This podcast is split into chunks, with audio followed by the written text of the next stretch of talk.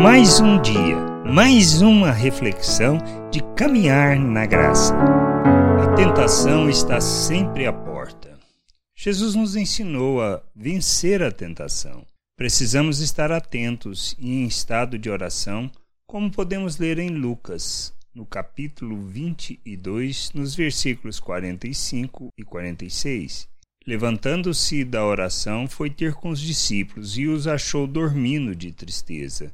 E disse-lhes: Por que estáis dormindo? Levantai-vos e orai, para que não entreis em tentação. Paulo nos instrui a orar sem cessar, isto é, estarmos ligados ativamente na realidade que vivemos, mas quanto compreendemos o tempo que estamos vivendo, a vontade de Deus quem somos nele para sabermos o que devemos fazer e como orar?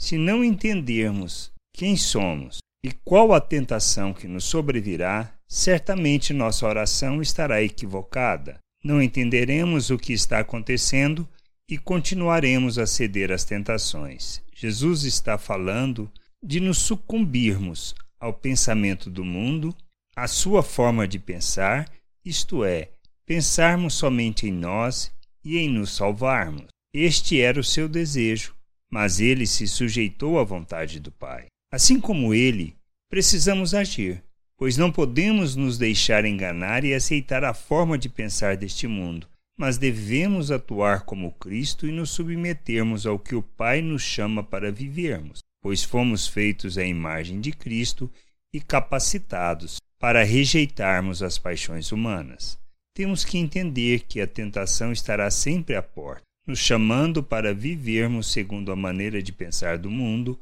priorizando tudo que implique em nos salvar e atender aos nossos interesses. Que a gente possa possa compreender estas coisas, entender a tentação, que ela está relacionada a nos salvar, a nos preservar, a nos guardar. Que a gente possa, de fato, nos submeter à vontade do entendendo que a tentação está sempre à porta. Graça e paz sobre a tua vida. Amém.